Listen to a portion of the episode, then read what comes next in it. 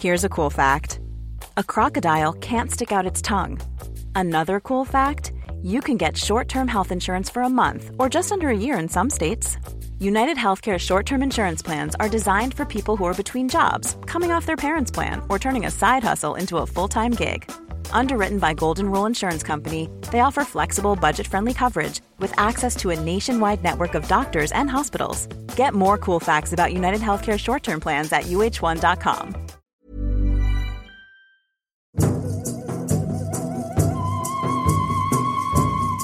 Récits mystérieux, légendes énigmatiques, vous écoutez Mystère d'ici, la série secrète du podcast L'été dans vos oreilles. Descendons aujourd'hui dans les entrailles de la Terre, parcourons les tunnels du métro parisien. Dans le noir, sommeil des stations fantômes, des stations que personne ou presque n'emprunte ni ne voit. Notre guide du jour de ces stations fantômes, Song Fancam de la communication de la RATP chargée notamment du patrimoine historique de l'entreprise. Le réseau de métro compte un peu plus de 300 stations aujourd'hui. Ceux qui l'ont emprunté ont sans doute remarqué que parfois il y a des stations dans lesquelles on ne s'arrête pas, comme si elles n'existaient pas. Et pourtant on voit bien un quai, parfois même des bancs, et pourtant on ne s'y arrête pas. Alors qu'est-ce que c'est? Ben, Ça fait partie de ce folklore, euh, entre guillemets, dont beaucoup d'amateurs de mystère parlent, les stations fantômes de Paris. Alors au risque de décevoir euh, les auditeurs, on n'a pas trouvé de fantômes encore dans ces stations.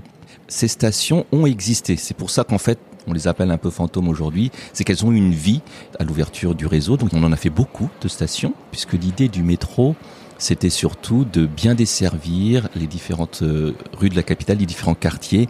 Et dans le cahier des charges, on avait même précisé qu'aucune rue de la capitale ne devait être à plus de 500 mètres d'une station de métro il ne faut pas oublier aussi à l'époque que le réseau de métro était en concurrence avec le bus et les omnibus et le tramway. Ce n'étaient pas les mêmes compagnies qui exploitaient le réseau de transport. Donc, euh, dans certaines sections de Paris, ben, on va voir qu'il y a des stations très très rapprochées, notamment au niveau des grands boulevards, entre Grand Boulevard et République, en 1939, il y a eu les débuts de la Seconde Guerre mondiale. Il a fallu mobiliser du personnel et faire des économies. Et donc le réseau a fonctionné en service réduit. Donc il y a eu une décision de fermer de nombreuses stations de métro. Et lorsque le conflit fut terminé, on en a rouvert la plupart en fait. Hein. Mais sauf celles qui étaient trop proches d'arrêts voisins. On peut penser notamment à la station Saint-Martin, qui est sur les lignes 8 et 9, juste à côté de République. Et d'ailleurs, quand on est dans un train de la ligne 8 ou de la ligne 9, on peut voir le quai de la station. Il y a une autre station qui a été fermée, qui est Arsenal, qui est à côté de la Bastille, sur la ligne 5. Encore une autre euh, sur la ligne 10, qui s'appelle Croix-Rouge, à côté de Mabillon, qui porte le nom d'une ancienne croix qui était peinte en rouge à cette place à l'époque médiévale. Ces trois stations ont été fermées mais n'ont jamais été rouvertes, sauf Saint-Martin qui a rouvert un petit peu, mais finalement on a décidé de la fermer. Puis finalement on s'en est servi un petit peu pour faire euh, un showroom. Alors on disait pas showroom à l'époque, mais au sortir de la guerre, on voulait promouvoir notamment les espaces du métro comme support de publicité. Donc en fait c'était un showroom publicitaire pour montrer tout ce qu'il était possible de faire en publicité dans le métro, notamment des publicités en céramique. Alors sur les autres stations, il y a eu des utilisations euh, bah, pour faire des, des, essais, notamment à Arsenal, qui a permis de tester des aménagements pour l'habillage de quai. Donc on a pu tester du mobilier, de la décoration. Donc parfois les stations euh, qui n'ont pas d'usage sont utilisées pour des événements qui peuvent être de la publicité ou des installations culturelles. On a eu le cas notamment à la station Croix-Rouge, où dans le début des années 80, un artiste commissionné par la RATP a installé un décor de plage. Donc il y avait vraiment euh, des silhouettes de baigneurs. Cette station pouvait illustrer ce qu'on disait à l'époque sous les pavés la plage. La plupart des stations fantômes peuvent être vues par les voyageurs. Il suffit de rester collé à la vitre de son train et d'observer aux différents points que je vous ai indiqués tout à l'heure. Par contre, il y en a d'autres qu'on ne peut pas voir, puisqu'en fait, ce sont des stations qui ont été créées, mais finalement qui n'ont jamais accueilli un seul voyageur. On en a deux comme ça. On en a une dans le nord, dans le 20e arrondissement. La station porte le nom d'Axo, mais en fait, ça n'a jamais été son nom officiel, car elle est située sous la rue Axo. Elle est située sur un bout de ligne qui avait été construit, mais l'exploitant de l'époque, la CMP, Compagnie du chemin de fer métropolitain de Paris, a estimé que c'était situé sur un bout qui n'allait pas être commercialement intéressant. Donc, Seuls les quais ont été construits, mais pas les accès vers l'extérieur. Le seul moyen d'y accéder, c'est avec un train. Et parfois, on fait cette petite surprise aux journées du patrimoine en emmenant les visiteurs euh, visiter cette station.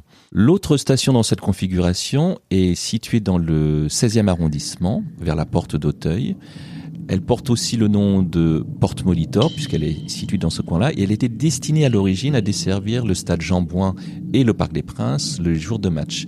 Mais la station étant située à cheval dans des voies de service entre la ligne 9 et la ligne 10, c'était difficile d'organiser des départs de train juste pour desservir cette station et finalement l'idée a été abandonnée. Donc ces infrastructures qui ont été abandonnées à l'exploitation commerciale ne sont pas abandonnées dans l'exploitation, on va dire, de maintenance, puisque nous on s'en sert évidemment pour euh, ranger les trains et pour d'autres activités, comme Croix-Rouge par exemple. On a installé des ventilateurs qui permettent d'assurer l'aération et la ventilation du réseau. L'une des stations fantômes euh, visibles par les voyageurs que j'ai oublié de citer est la station Champ de Mars sur la ligne 8 qui est située à côté de la mode Piquet Grenelle et qui donne quasiment accès, comme son nom l'indique, au Champ de Mars. Donc, mais pareil, elle a été fermée car vraiment très très proche d'école militaire et de la mode Piquet Grenelle. Il existe aussi une autre station sur laquelle les voyageurs peuvent mettre les pieds. Il s'agit de la station Gambetta sur la ligne 3 c'est un quai qui est très très très très très long. Il fait au moins deux fois le quai d'une station euh, normale. Gambetta est à l'emplacement d'une ancienne station qui s'appelait Martin Nadeau, sous la place du même nom. Lorsque à la fin des années 60, la ligne 3 a été prolongée, la ligne 3 à l'origine avait son terminus à Port-des-Lilas. Donc en fait, de Gambetta, la ligne 3 partait à Port-des-Lilas. La ligne 3 fin des années 60, début des années 70, a été prolongé à l'est vers Gallieni. Mais on l'a prolongé non pas de Port des Lilas, mais de Gambetta. Donc il y avait ce petit bout entre Gambetta et Port des Lilas qui pouvait soit être exploité en branche, c'est-à-dire comme sur la ligne 13, qu'un train sur deux aille sur l'une des deux destinations, mais on a vite compris que sur la petite branche Port des Lilas, le trafic allait être beaucoup moins important que le trafic venant de la banlieue. Donc il a été décidé de débrancher la ligne 3 et de créer la ligne 3 bis. Donc la station Martin Nadeau qui était juste avant Gambetta. Les quais de Martinado étaient prolongés jusqu'à la station Gambetta de l'ancienne configuration. Et c'est ainsi que Martinado a été absorbé euh, pour garder le seul nom de Gambetta. À cela, on peut ajouter d'autres stations qu'on a fermées à l'exploitation, mais qu'on utilise vraiment activement, comme la station Port des Lilas, puisqu'on a en fait une deuxième station Port des Lilas qui était un ancien terminus qui n'est pas utilisé pour le service commercial, mais qu'on réserve soit pour des formations, par exemple pour nos personnels de sécurité, soit aussi ben, pour les tournages de films. C'est difficile de tourner en plein milieu du service voyageur, surtout aux heures de pointe. Donc on va plutôt leur préférer la location de la station Port des Lilas où on peut en plus amener un train. Une autre station intéressante qui a été euh, reconvertie, c'est une des stations Gare du Nord qui était sur la ligne 5. Alors bien sûr, sur la station Gare du Nord, sur la ligne 5 existe toujours, mais il y a une ancienne station Gare du Nord qui correspondait en fait à son ancien terminus, puisque la ligne 5 à l'époque partait non pas de Place d'Italie, mais de la place de l'Étoile. Donc en fait, le bout de la ligne 6 qui part de la place de l'Étoile, qui va à Montparnasse, d'Enfer Rochereau et place d'Italie, ben en fait, cette section-là était rattachée à la ligne 5 et allait jusqu'à Gare du Nord.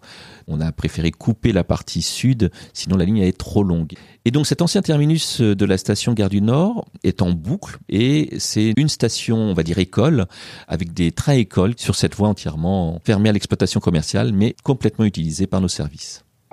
Derrière le mystère des stations fantômes, on a bien cherché et on n'a vraiment pas trouvé de fantômes. Quand on les visite, ce ne sont rien de plus que des stations dans une forme habituelle qui sont juste un peu défraîchies, hein, puisqu'elles accusent l'outrage du temps. Ça ne veut pas dire qu'elles sont pas entretenues, puisqu'évidemment les RATP doivent faire attention à ces installations, vérifier que les structures tiennent bien, vérifier aussi les équipements euh, électriques qu'on aurait pu y installer, notamment les ventilateurs. Donc euh, il n'y a pas vraiment de fantômes. Euh, il y a quelques explorateurs urbains qui ont pu s'y introduire et laisser des témoignages de graffiti. Mais à part cela, il ne se passe pas grand-chose dans ces stations. Rendez-vous très bientôt pour une nouvelle histoire. Mystère d'ici, c'est une série du podcast L'été dans vos oreilles d'Anne-Laetitia Béraud pour 20 minutes. Écoutez gratuitement cette série sur votre appli de podcast favorite et sur 20minutes.fr à la rubrique podcast. N'hésitez pas à vous abonner à nous soutenir en nous envoyant des petites étoiles et des commentaires à l'adresse audio 20minutes.fr.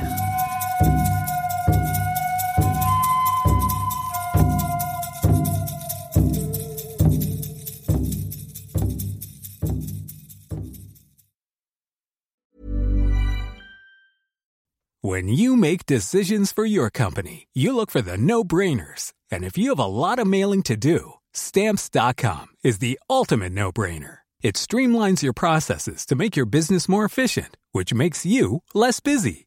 Mail checks, invoices, legal documents, and everything you need to keep your business running with stamps.com. Seamlessly connect with every major marketplace and shopping cart Schedule package pickups and see your cheapest and fastest shipping options from different carriers with rates up to 89% off USPS and UPS rates. And with the stamps.com mobile app, you can take care of mailing and shipping wherever you are. Make the same no-brainer decision as over 1 million other businesses with stamps.com. Sign up with code program for a 4-week trial plus free postage and a free digital scale. No long-term commitments or contracts. That's stamps.com. Code Program. On ne va pas se quitter comme ça. Vous avez aimé cet épisode? Sportif, généraliste, sexo ou scientifique, varié mais toujours bien informé. Découvrez les autres podcasts de la rédaction 20 minutes sur votre application d'écoute préférée ou directement sur podcast au pluriel.20minutes.fr. Et merci de nous avoir écoutés.